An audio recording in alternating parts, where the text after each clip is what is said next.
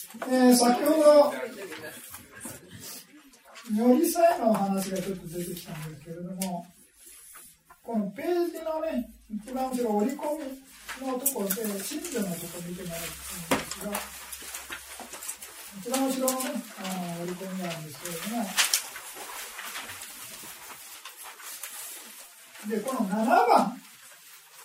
7番っていうのがよりサイのサイなんです。でも、まあ、このサイっていうことここが空一切新心情ということで、この全ての心に必ずこの7つの心情っていうのはね、対応してるわけです。ですから全ての心はサイが入ってること入ってるんです。しかし今問題にしてるよりサイっていうのは、心の流れをね、決める働きっていうことで、まあこれでもいいんですけれども、これだと全部の心に入っちゃうじゃないですか。ですから、あくまでも心がその確定心とかね、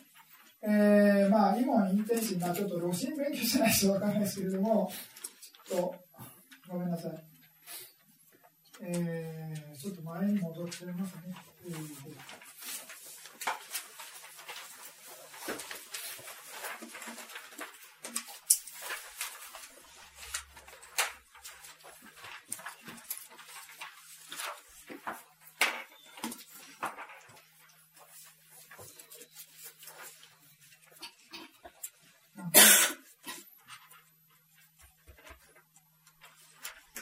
30ページちょっと見て30ページの真ん中、心の流れ方これはちょっとね、皆さん、今日から始めたのかどうかわかんないかもしれませんけど、一応、まあ、あの、テラワーダの阿弥陀の理論ではね、心の流れっていうのは法則で決まってて、それでパターンがあるみたいな感じですね。それで、あの、セットで流れるみたいな感じで言われてるんですね。で、まあ、右分、加工分とか右分同様とか、まあ、右分っていうのは潜在的な心なんですね。表面的に上がらない心の状態です。それで、えー、まあそこから、この表面意識に上がるというかね、潜在意識に、潜在意識という表現変ですけれども、まあ一応意識上に上がるということで、まあ五問インテンシンというのは、その見たり聞いたり、嗅いだり、触れたりするような、この5つの認識のね、前に生じる切り替える心の働きです。あの、潜在意識からね。それで、まあ、その五式の中の、まあ、原式って言って見る心が生じたとしますよね。そしたらそれを受け取る心っていうのが次に生じて、それを調べる心っていうのがし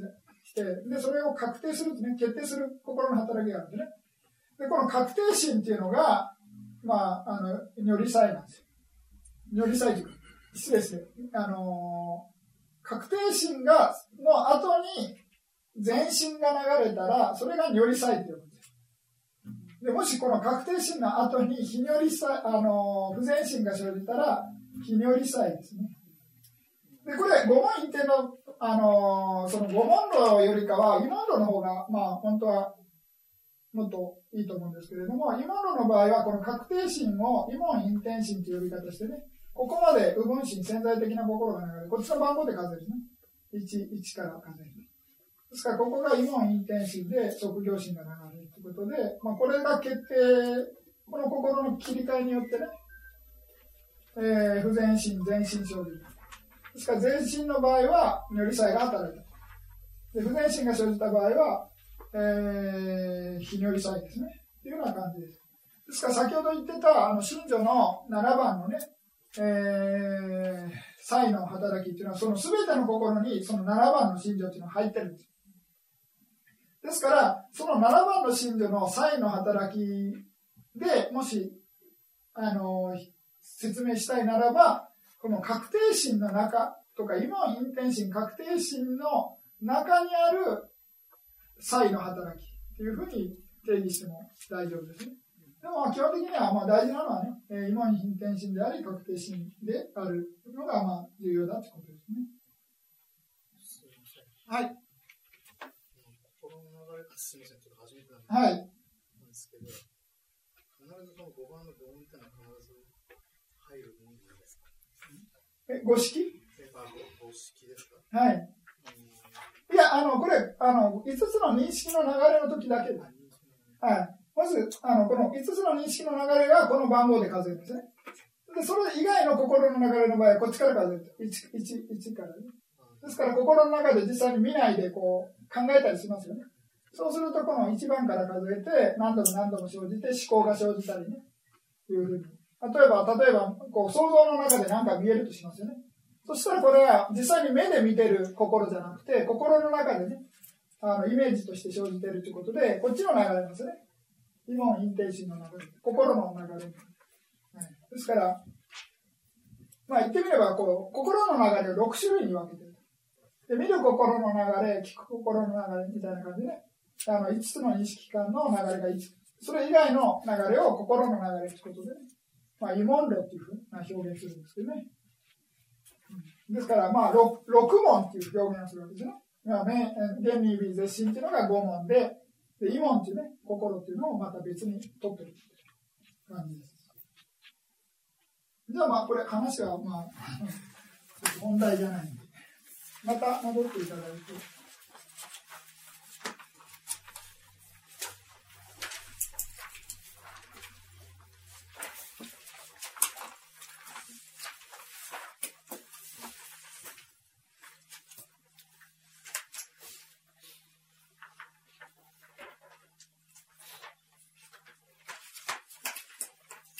じゃあ5番の道、非道、知見、症状。この正しい道っていうのと間違った道。道っていうのはね、正しい道。非道っていうのは間違った道ですね。マガマガニャナダスタの石。あれ、字間違えてるまあまあいいや。えっと、えー、まあこれが正しい道と正しくない道っていうのを、まあ、はっきりと分けて理解して正しい道の方向に進むっていうような段階ですね。それがまあ5番です。それでまあこれ知恵で言うと私有一っていうことで三マサナニアナ。まあ、ここから、まあ、丸一ってなってますけど、ここからがまあ、いわゆるヴィパッサナの知恵の始まりなんですね。まあ、先ほどまでは準備段階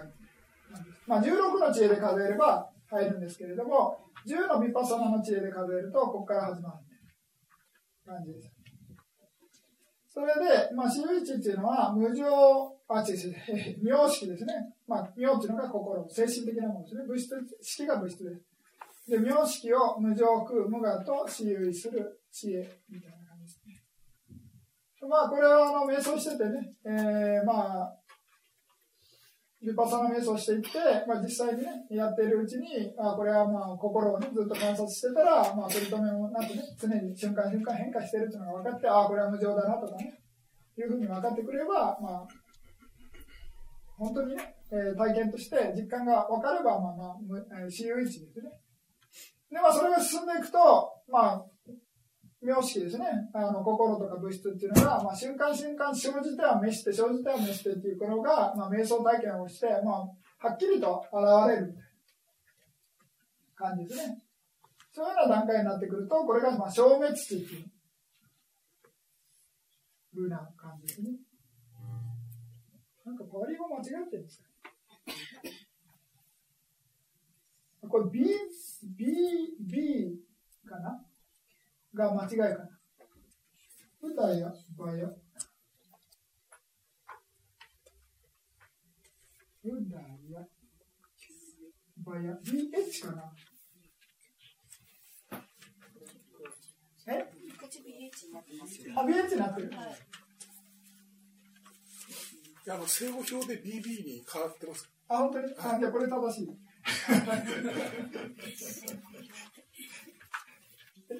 BB。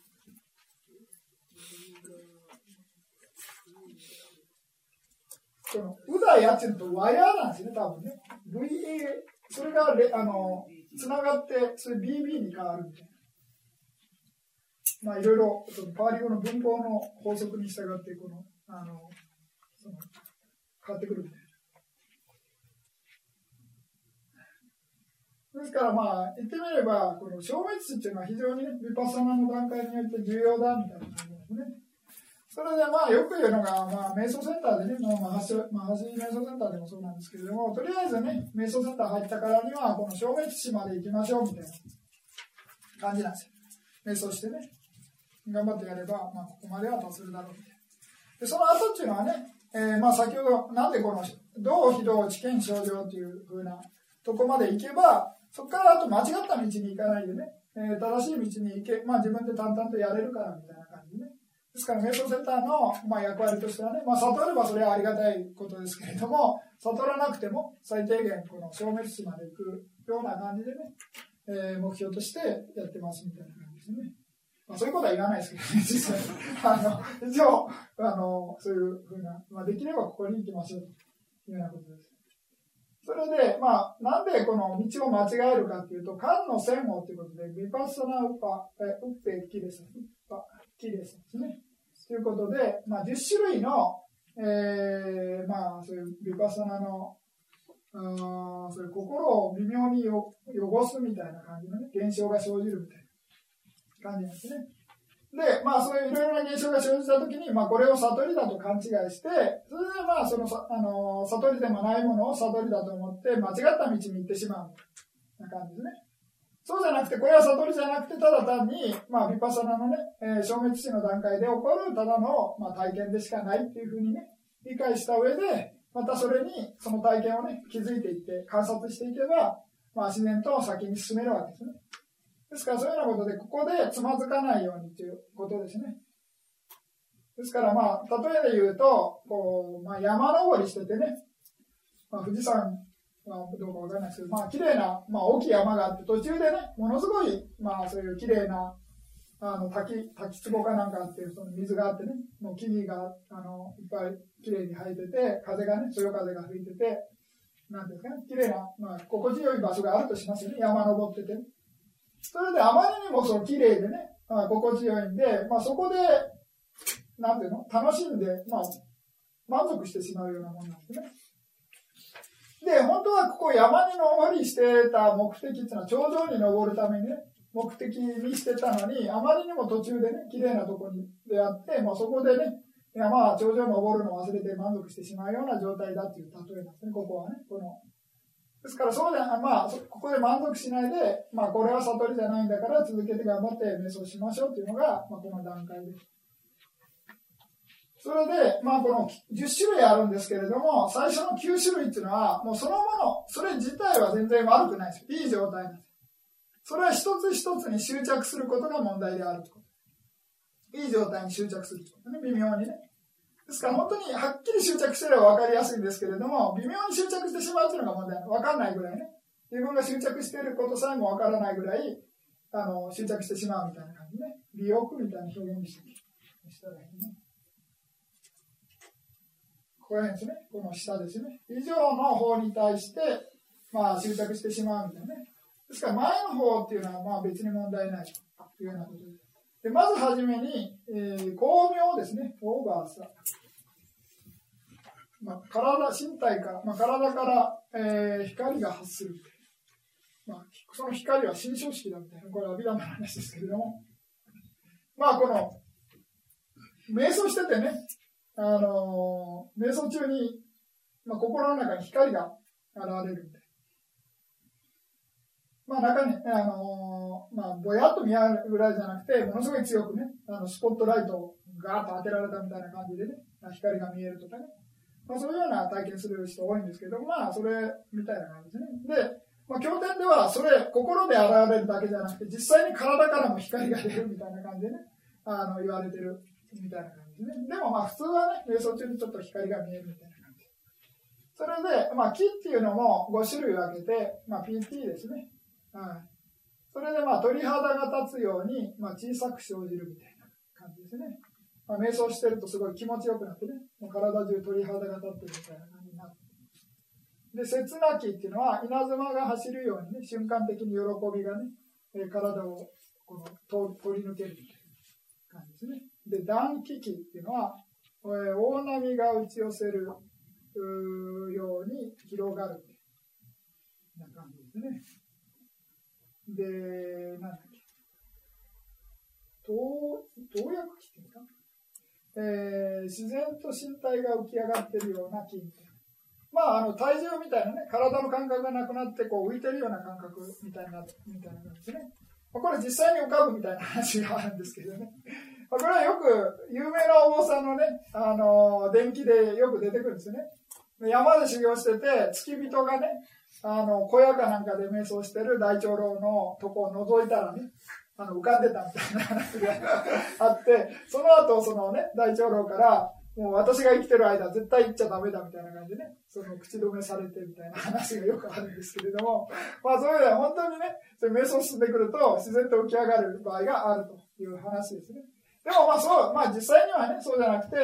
まあ普通のレベルですと、こう瞑想しててね、本当に体重の上の感覚がなくなってね、それで本当に浮かんでるんじゃないかみたいな感じで、目開けてみると普通だったみたいな感じですよね。そういうのみたいな感じで、もう浮かんでるような感じですね。実際に浮かぶっていうのは、まあ、相当レベル高いと思うんですけどね。それで、円満期っていうのは、まあ、全身に長く、まあ、染み渡るようなね、そういうような喜びみたいな感じです。ですからまあ、木っていうのはね、5種類に分けて、まあこれはまあ瞑想してたらね、集中力高まったら自然にね、こういうどれか現れてくるんで。あとはまあ人によってはもうなんかそのすごい気持ちよくなってゆらゆらする人とかいるんですね、瞑想中に。まあ、そういうのにあのハマってしまうと、まあ、あの、良くないんでね、まあ、そういうのをとらわれないでね、えー、続けていかないといけないみたいな感じです。あとはまあ、共安ですね。えー、身体が極めて安穏になるんでね。まあ、心共安式。えー、心まあ、この物質のね、体の物質の共安と、ここ精神的な共安、二つある。軽やかになる。で、確信。えー、肝の修行に確信する。まあ、これ実際にね、瞑想してていい状態になるわけですから、まあ当然ね、まあこれは本当に、まあね、ちゃんとした修行方法だというふうな確信が生じる。現れで、作例ですか。肝から後退しないように精進する。まあ、そういうね、えー、確信が生じてきたら、もっと頑張ろうみたいな感じでね、えー、努力する気持ちっていうのは自然と湧き上がってくるわけですよね。それで、楽ですね。まあ、肝によって楽重する。まあ、これ感覚のことです。まあ、当然、気っていうものが生じたらね、当然楽も生じてるわけです。ですから、まあ、あのね、例えば瞑想センターで朝から晩までずっと座ったり歩いたり、まあ、橋とかやってるわけですけれども、まあ、普通だともう結構大変じゃないですか。あの、スケジュール的にね。でも、瞑想がある程度慣れてきて進んでくると、まあ別に大変じゃなくなんですね。すごい楽になってね。体が楽になって、もう、ただあっという間に毎日毎日過ぎていってね。気がついたらもう何ヶ月か経ってたみたいな。そんな感じになるってことは、まああくまでもね、この木とか楽とかそういうものがあるから、その、続けられるというかね。もうそうじゃなくてね、あの、毎日毎日もいやいやいややってたらね、あの、ストレス溜まって大変なだけですからね。ですから、あくまで瞑想を続けるとね、自然とそういうふうになるってことです。あと、地位ですね。にゃーな、えー、知恵のことですね。電光のように、えー、早く鋭い知恵が生じ、名式の消滅を明瞭に観察できるんで。ね、まあ、消滅時の段階ですからね。今言ってるのは消滅時の知恵の段階なんでね。ですから、ビパサナ瞑想をやってて、明らかに、ね、まあ、生じては滅する、現象が生じては滅するというのがもうはっきりと分かる知恵が生じるということですね。で、安住ですね。瞑想にしっかり安住させる、まあ、年心情、まあ、気づきによって瞑想が安定している状態ですね。気づきが連続することによって、えー、瞑想が安定している。で、次に射ですね。まあ、これ注射のことです。えー、バランスを取るみたいな感じでね。まあ、極端に、えー、行くわけじゃなくて、えー、まあ、バランスの取れた状態になる特に努力することがなく、明瞭に、えー、随感でき、瞑想できる状態ですから、まあ、例えば車とかね、えー、運転してると、スピードを出してくると、スピードを出した状態で安定してくるみたいな感じで、ぶれなくなってくる。そういうような意味なんですね。この、いい状態になって安定してるみたいな。バイクとかもね、そういうスピード出てくると、まあ、安定してくるみたいな。感じですね。えー、消滅を観察するときに、まあ、そういう、これは、なんだ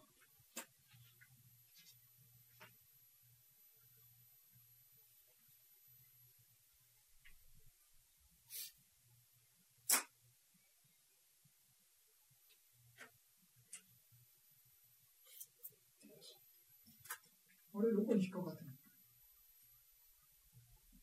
これ、社の一つですよね、これね。社の説明？の中の一つですよね、これね。消滅を観察するときののところに限っての社の。ああ、はあ、はあ、まあ、インテンション、まあ、心の流れがね、えー、まあ、生じるときに、あ、観察しか。観察消滅を観察するときに速やかに陰天心を消失させることができる陰天心と相応する死心情。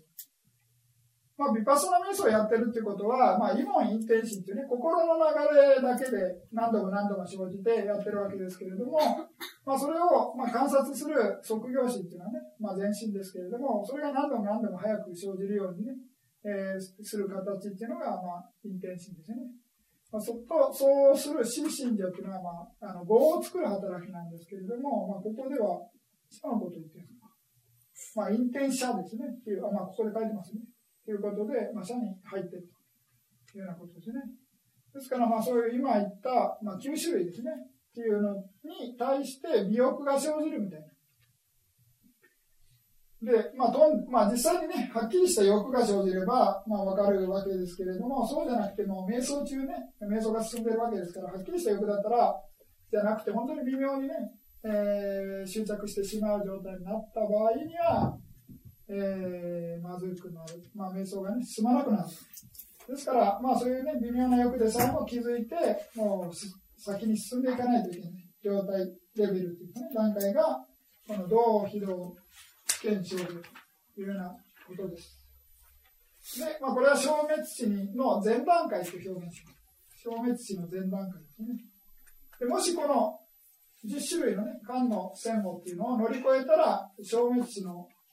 後半みたいな表現をします。消滅地の前半ですね。それで、えー、生じた段階が前半、えー、執着せずに正しく実践すると後半に入るというようなことです。ですからまあ、リパサナっていうのは、もう、はっきり言って、消滅が見れないと、まあ、話にならないみたいな感じですね。ですから、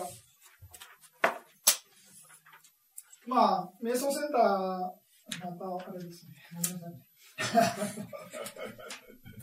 あの、メロセンター、まあ、ミャンマーのね、話なんですけれども、あその、消滅を見なきゃいけないというのは事実なんですけれども、そこのやり方っていうのは、なんか、その、念仏みたいにね、な何でもかんでも消滅、消滅、消滅みたいな感じでやらせるとかあるんですよね。で、本当に分かってりゃ、まあ大したもんなんですけれども、ただ単にね、頭でこういったところでね、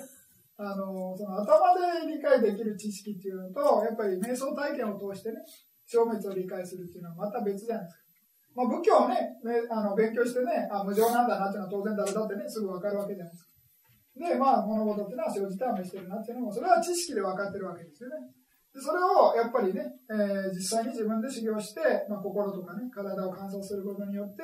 体験としてね、えー、理解しなくちゃいけない。まあ、それをね、あの体験を通り越して、まあ、体験の前にね、消滅、消滅、消滅みたいな感じでやったとしても、なかなか難しいですよね。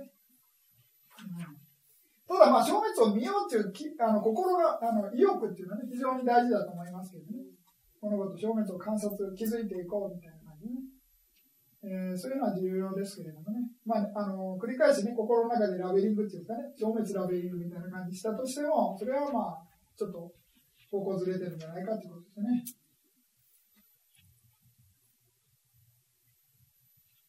これが、まあ、消滅地の、後半に入ってくると、平等地形症状に入ってきて、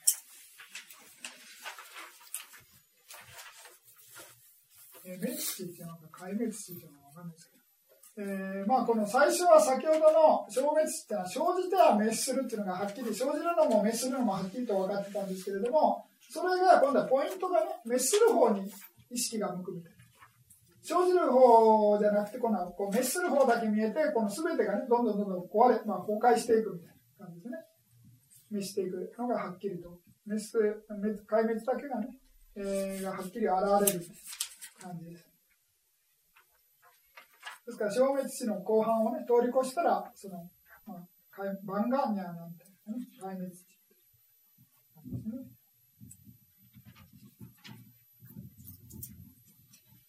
それで、まあ、その後、この、不意地っていうのと、過感地っていうのと、本理地っていうのは、この3つ、同じグループみたいな。前、ま、なんかずれずれて説明したような気がするんです、まあまあいいや。あの前開けたら、まあ、何しろこの4、5、6っていうのは同じグループですね。同じグループ。それで必ずこの4、5、6、一個一個はっきり表さなくちゃいけないんじゃなくて、この4、5、6、どれか人人によってね、性格によって、まあ、瞑想修行者のね、えー、それぞれ、この4つ、この3つのどれかね、えー、1つだけはっきり現れる場合があるということですね。まあ、全部現れるっていうのは、まあ、なかなかないかもしれないけれども、まあ、必ずこのね、この段階を追ってこの4、5、6、全部あの体験しないといけないというわけじゃないです。ですから、この物事がね、召していく状態をはっきり分かったら、まあ、それに対してね、この存在そのものっていうのは、まあそういうね、えー、まあ楽じゃなくてね、苦であるということで、まあそういう、まあ、えー、畏怖すべきものであるという、観察する知恵が生じるというようなことですね。それでまあ怖いのは何かというと、まあ怖いっていうか、本当に怖くなったら知恵じゃないわけですね。恐怖心っていうのは不全心ですから。ですからあくまでも、まあ知恵ですね。そのヴィパサナの知恵によって、まあ恐ろしいものだと。こういう存在そのものはね、恐ろしいものだっていうふうに知恵で理解できる。本当に怖がってたらね、まあ、これはまあ、恐怖心ですからね、えー、不全心ですよね。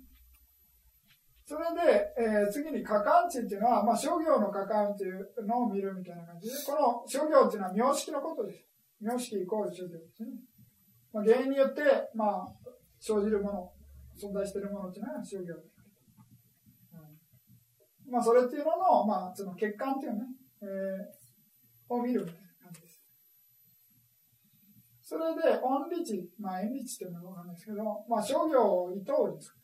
まあ、その嫌になってね、執着、まあそういう痛う気持ちが生じれば、執着がなくなるということです。嫌がっちゃダメです。嫌がると怒りの気持ちになるわけですから、そうじゃなくて、本当に知恵を持ってね、もうそこから離れたいという気持ちがね、生じるわけです。ですから、その生じるこの3つっていうのは、どれかがはっきり現れるだけで、まあ全部洗わなくちゃいけないというわけではないいうようなことですね。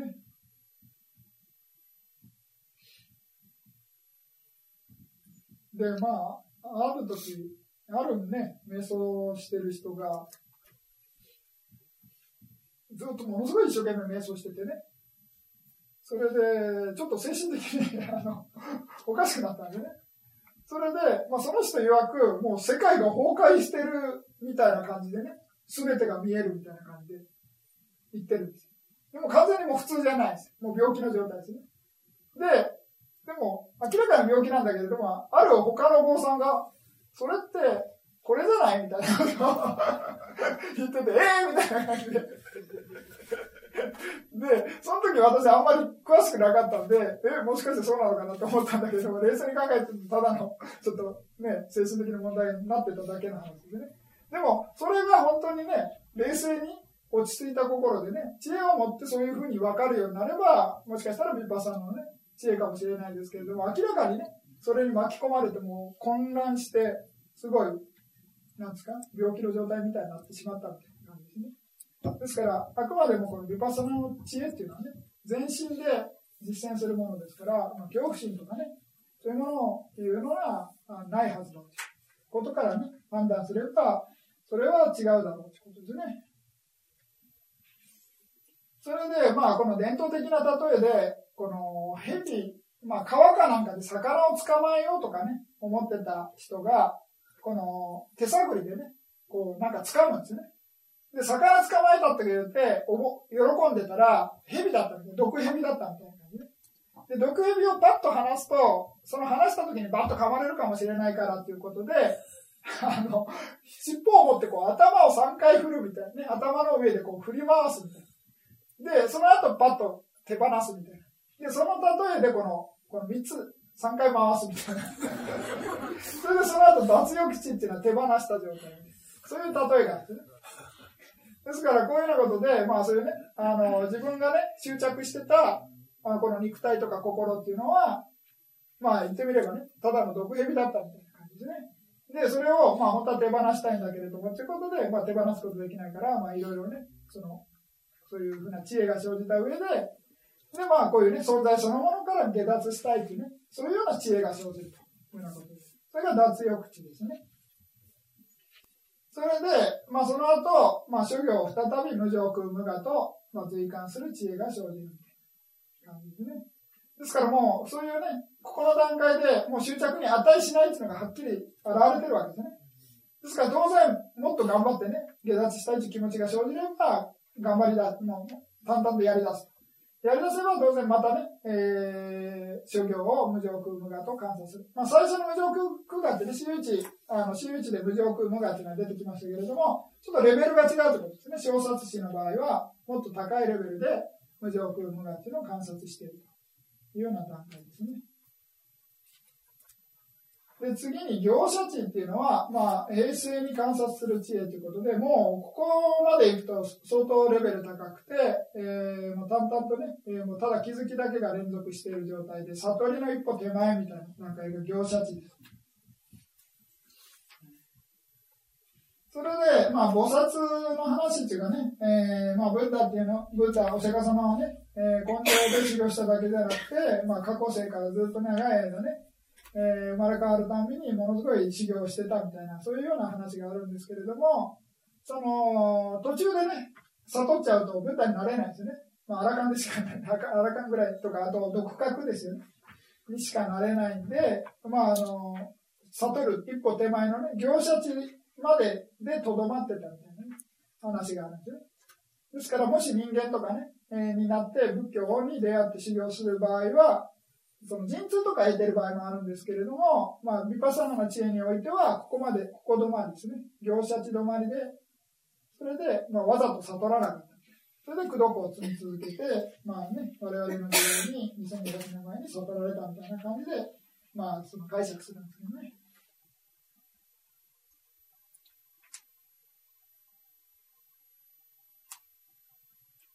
ですから、まあ、ビパソナ知恵でどんどん進んでいって、まあ、ここが、まあ、ピークっていうね、ピークですね、悟る前のね。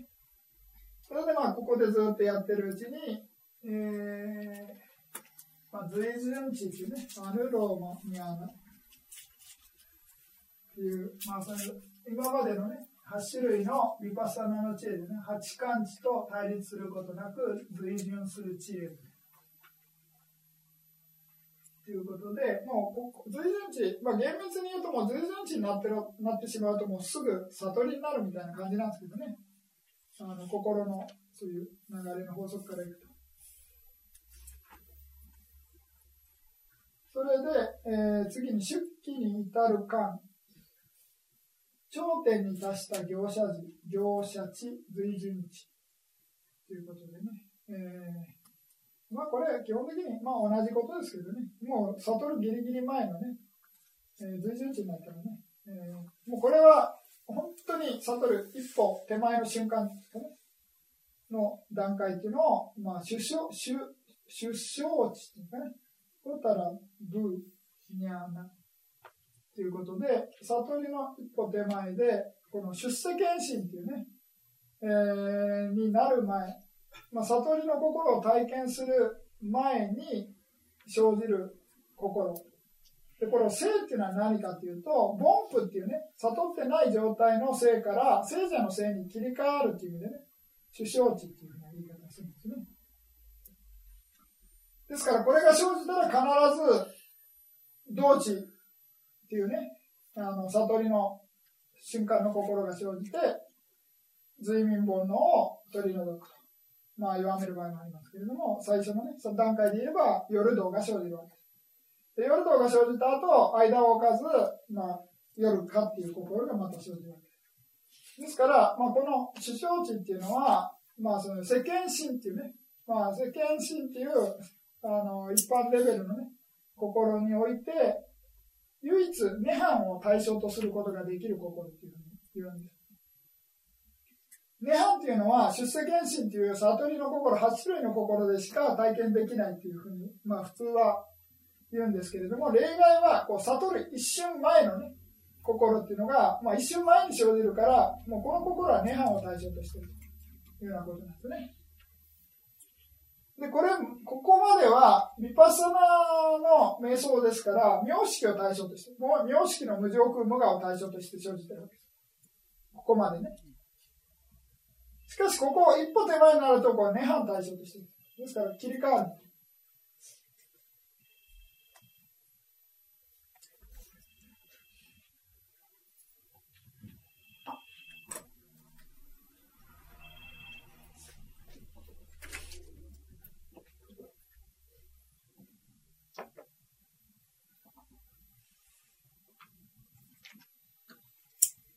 で、まあ、あの例えで言うと、なんか船乗りの例えで、なんか川、なんかそういう昔船でね、あの航海していたときに、なんかその岸があるかないかっていうのを、そのカラスの種類かなんかわかんないですけどね、あの鳥かなんかを船からね、離すんですね。そうすると、もし岸があった場合は、戻ってこないみたいなね。でもし岸がなかった場合は船に戻ってくるみたいな感じで、それで、まあ、岸に近いか近くないかっていうのを確かめる鳥をが、まあ、をその話してたみたいな話があるんですね。ですから、まあ、そういうようなことで、まあ、それ悟りにたす、ね、この岸、なんていう岸に行って帰ってこなくなる状態っていうのは悟ったみたいな例えですね。ですから、まあ、そういうようなことで業者地とか随,、ね、随順地みたいな感じの時にこの何度も何度もね悟りに行こうとしてからあの鳥を離してるんだけれども戻ってきてしまうみたいな感じですね。それで、もし悟ったら、まあ、そのまま道道とかとかね、生じて、まあ、悟りの段階に達するというようなことですね。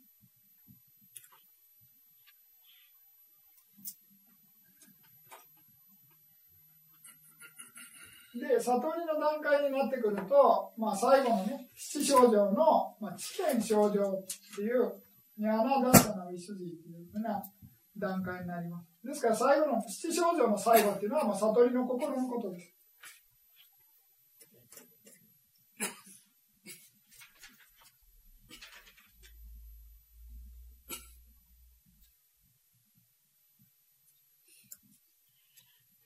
それで、まあ、同知っていうね、悟りの瞬間の心っていうのは、まあ、4つの作用を同時に瞬間にやることができるみたいな感じでね、えー、解釈する、分析するんですけれども、まあ、偏差作用っていうのは何かっていうと、まあ、苦笑体を知るみたいな感じね。苦の真理を知る。苦の聖なる真理っていうのを知る。まあ、この存在ね、えー、まあ、心と物質を持ってるこの存在っていうのは、まあ、苦であると。まあ、小老病小老病死とかね、えー、まあ、欲しいものが得られないとか、あとはまあね、好きな人と別れないといけないとか、嫌いな人と付き合わなくちゃいけないとかね、あとはまあ、それをまとめて言えば、この存在そのものがね、我々の心と、まあ、物質である肉体をね、持っているこの性そのものがね、えー、存在そのものが苦であるというのをはっきりと知ることができるというようなことですね。まあ、これが、まあ、苦笑体を知ると。で遮断作用っていうのは、その終正体、空十ですね。終状態、終正体を、っていうのは何かというと、苦しみの原因ですね。苦しみの原因というのは、割愛、まあ、頓心所であるというね、割愛。まあ、喉が渇いた人がね、塩水をいくら飲んだとしても、喉の渇きが得られないようなね、例えでね、その欲の心を割愛という呼び方します。ですから、すべての苦しみの原因っていうのは、まあ、割愛であるというふうに、師匠体では説明するんですね。ですから、その、を、その割苦しみの原因っていうのを取り除く働きがある。遮断する働きがある。お花になって取り除く働きがある。でするに苦笑体を知って、その苦笑体の原因である、苦の苦しみの原因であるトンを働く、取り除く働きが。で、詐称作用っていうのは、滅正体に達する、涅槃を実現すると。これはまあ、あの、道の瞬間とかね、かの瞬間っていうのは、まあ当然悟りを体験してるみたいなですね。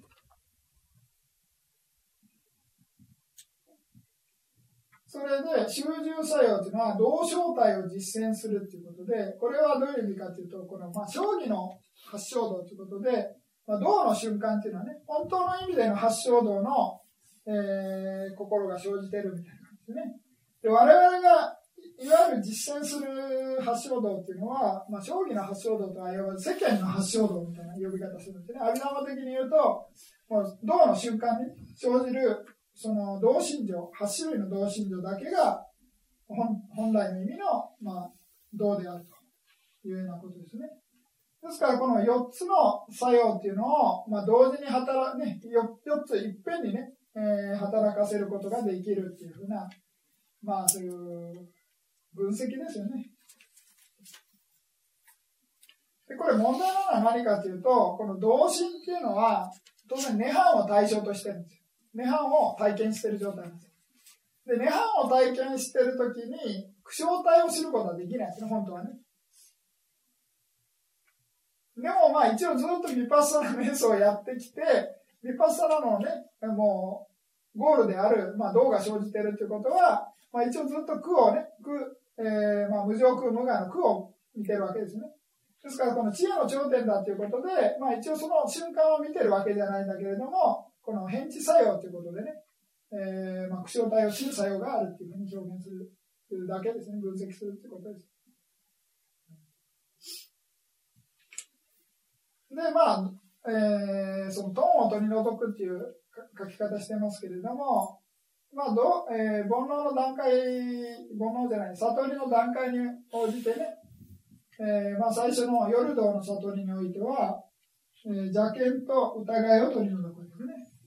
それで、えー、一来道の2番目の、ね、段階では、まあ、残りの煩悩を薄める。で、3段階目の不言化の、不言道の段階では、まあ、普通のね、世間的な欲ですね。感覚的な欲っていうのと、まあ、怒りっていうのを完全に取り除く。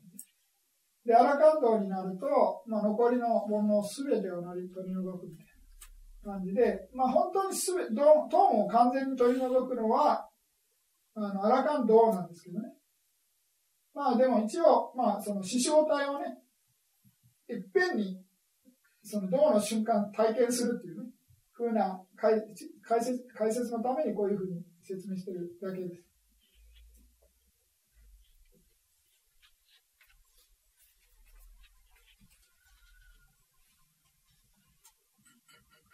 それで、まあ、か、過信っていうのは、価値っていうのは、パラニャーナっていうのは、まあ、悟りを味わう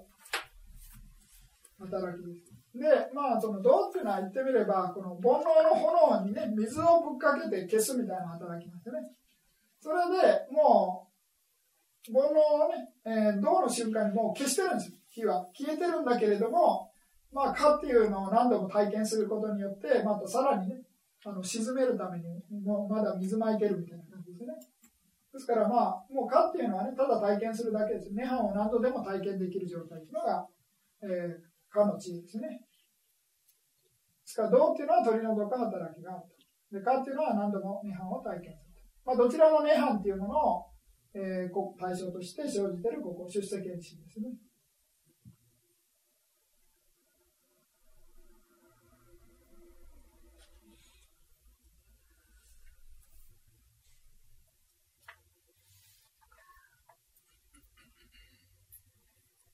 それで、まあ、これでもし夜道の悟りに達したとしたら、また一旦戻ってね、まあ、また夜道の人がさらに高いレベルの悟りに向かうために瞑想するにはどこから始めるかっていうと、まあ、その消滅地ですね。消滅地まで戻るみたいな感じで言われてます。消滅地まで戻ってまあ、消滅地の後半ですよね。まあ、言ってみれば、平等地点からみたいな感じで、ね、まあ、こっちから戻ってまた始める。それで、まあ、一来か、一来道、一来かになったら、まあ、一来かになったら、また今度さらにね、不言動を目指す場合は、また、このね、平等地点の消滅地の後半から始めてみたいな感じで、まあ、あの、様式分離地に戻る必要はないということですよね。最初の段階にね。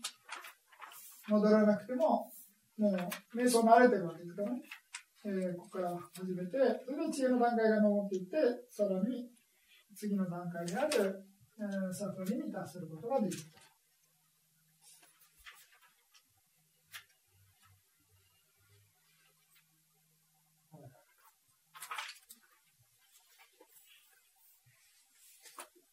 まあ、ついでで、ついでじゃないですけど、あの、時間があれなんで、えー、まあ、最後に観察値ですね。この悟りの心が生じたら必ずその後観察地が生じた。まあ、あの、前情の心の後も観察地が生じるわけなんですけれども、そういうようなことで、悟りの後は観察の知恵が生じる。それで、まあ、観察の知恵っていうのは、は何かっていうと、まあ、テラード仏教でね、悟ったら悟ったって必ずわかるっていうのは、この観察値が生じるから必ずわかるって言って。悟ったのに。ですから、まあその悟ったっていうふうな感じでわからないと、その人はまあ、普通は悟ってないというふうに、判断するわけですけどね。ただまあ悟ったって勘違いしてる人はいくらでもいるわけですからね。まあそれはまあ別問題ですけれども、悟ったって勘違いもしないような人は悟ってないみたいな。感じですね。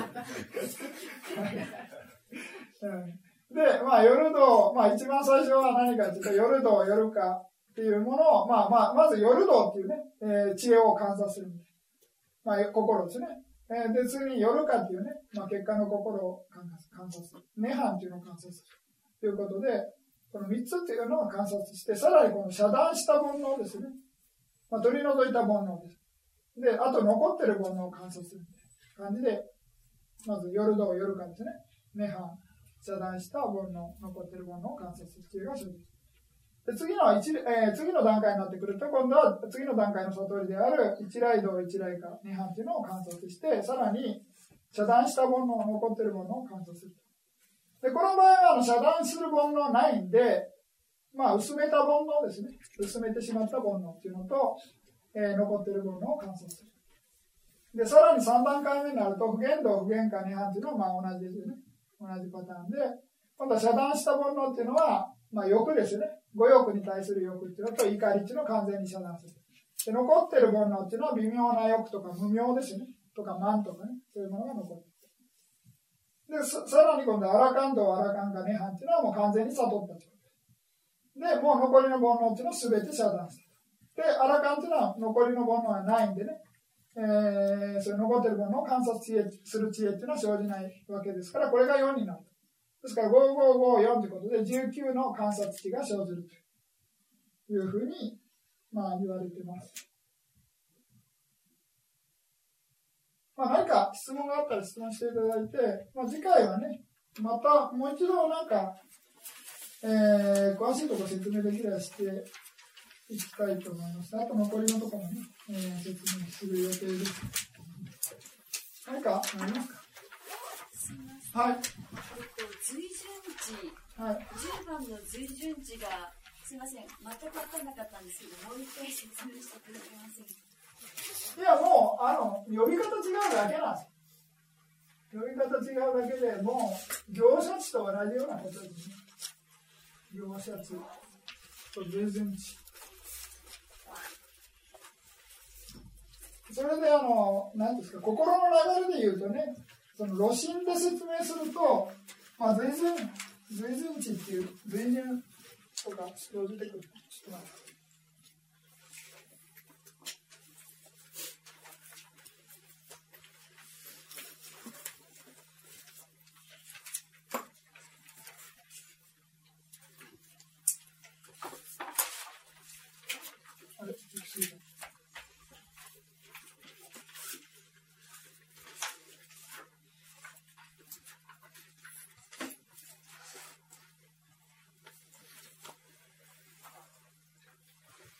まあ、この悟りの瞬間のね、あの、道の心の流れを書いてるんですけれども、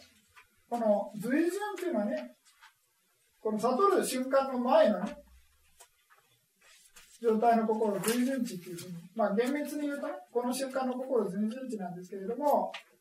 まあそこだけじゃなくてね、もうその悟る手一歩手前ぐらいになってくるとね、両者値のことを随順値って名前変わるみたいな。感じですね。ですから基本的に業者値と随順値は内容的には同じです。ね、レベル的にはね。ですから、もう悟りの心というのはこういうふうに流れていって、まあ、今は陰天心、まあ、偏差、権病、随順資料、まあ、どうかみたいなね、カーカーみたいな、みたいな感じ。ですから、この随順値っていうのは、主情値っていうね、もう一個手前に生じるみたいな。ですからこの主情値っていうのは世間心なんだけれどもこの道か涅槃と一個手前にね道の手前に生じるんで、まあ、涅槃っていうのをね体験できるなんですね。でここから後っていうのはもう聖者に変わってるみたいな、まあ、寺田でいう聖者っていうのはね、あのー、完璧な聖者じゃなくてそういう夜かからね、8人の聖者というふうな呼び方して、まあ、完全にね、悟ってはなくても、その悟りの流れに入ったのね、そういう人を聖者というわけですから、まあ、凡夫っていうね、悟ってない人と比べると、まあ、その聖者の部類に入るわけですね。ですから、そういう凡夫から聖者の聖聖に変わる、主に変わるんですね。ですから、それを心を主情地っていう。それで、その後になってくると、症状という呼び方するんですね。この主情地と呼ばなくて名前変えちゃうみたいな感じですね。これはちょっと、まあ、いいです。あ、すみません、あの、はい露心をせっかく上げていただいてるんで、あの、はい。その関係すること、あの、壊滅地なんですけどね、はい。あの、島田原長老のはい。解説を聞いてると、はい。あの、まあ、極大小円の17の親切なを小説に分けると51になりますよね。で、そのうち見えないところが最初の1と51が見えないと。あの、小説なであの見てみると、見た時ですけども、1と51があの小と滅の時点なんで見えませんよ。10の段階しか実際我々は見ることできないと。で、10の段階がずっとあの2から50まで続いて、で、51で消えて、で、また次の1からこう、来てるんで、で、見えてる段階と見えてない段階っていうのが、あの、理論的に見たら気づくはずなんだけども、それが気づけないのは、あの、まあ、極大小円の最後は非小円なんですけども、最初が右分身ですよね。あの、親切なの1とそれから17ですけども、1が右分身で一番最後は非小円ですよね。はい。で、まあ、右分身なんで、消えてるところ、あの、まあ、小説なで言うと1と51ですけども、そこが見えないんだと。で、壊滅地というのは、じゃあどういうふうになるかというと、あの、親切なで言うと、その17が、秘書円ではなくて、確定詞になるんだという、あの、説明なさってるんですよ。で、そうすると、17が確定詞になるんで、その次の1からが当然即業詞になるんで、だから消えるところが見えるというふうに、あの、説明なさってるんですよ。うん。それってあの、だあの、定説なんですかね？あの、なんかよ、あの、よく聞いてて分かんなかったんですけども、あの、定説っていう言葉が。あの、まあ、結局それ知っても、あの、じゃあ実際、あの、実践するときには、何の役にも立たないんですけども、あの、ただ、そういう理解なんですかね、あの、壊滅いや、これ、あの、全然、普通の人は分からないかもしれない。この、これ、物質と、が、まあ、心の17倍物質の寿命あるみたいな話との、あの、説明の話を聞いてるわけなんですけれども、これはあくまでも、この心との流れと物質の流れを説明するために持ってきてるだけなんですよ。だから物質ってのはどんどんどんどん次から次に生じてるわけでしょだから別にこれ、これ無理やりそういう話持ってくる必要全然ないじゃないですえまあ、あの、ただ、あの、その、例えば小説の中で、か。はい。あの、1の小と一番最後の51の滅というのは、まあ、実際には見れないと。まあ、なぜかというと、その右分身だからと。いやいや、だから別に、あの、これはなんで見えないかっていうと、これ、こういうふうな対応させてるから見えないだけで、別に物質、まあ、他の流れてる時に、即業心の時にこれ見えるかもしれないじゃないですか。で、まあ、見えるときは、あの、即業師の時ですよね。もちろんもちろんで。すよね。うん、そうです、そうです。だからこれはあくまでも、この、なんていうか、あの、物質とその露心の説明で、こう、わざと合わせて説明してるだけですいや、。あの、壊滅地の説明でそういうことを長老がおっしゃってたんで、なんか参考になるかなと思あ。ああ、っていえいえ。すみませんでした。あのそうだけど、あの、いや、今お話聞いていただいて分かりました。はいあの、あんまないんですよ、そういう話はね。まあ、そういう説明はね、あの必要ないと思いまわかります。した。あ、すみません。ありがとうございます。はい。じゃあまあ、今日は時間ですので、はい、終わりにしたいと思います。じゃあ、エコーの問題です。あエコーの、仏法僧も本当に礼拝禁止。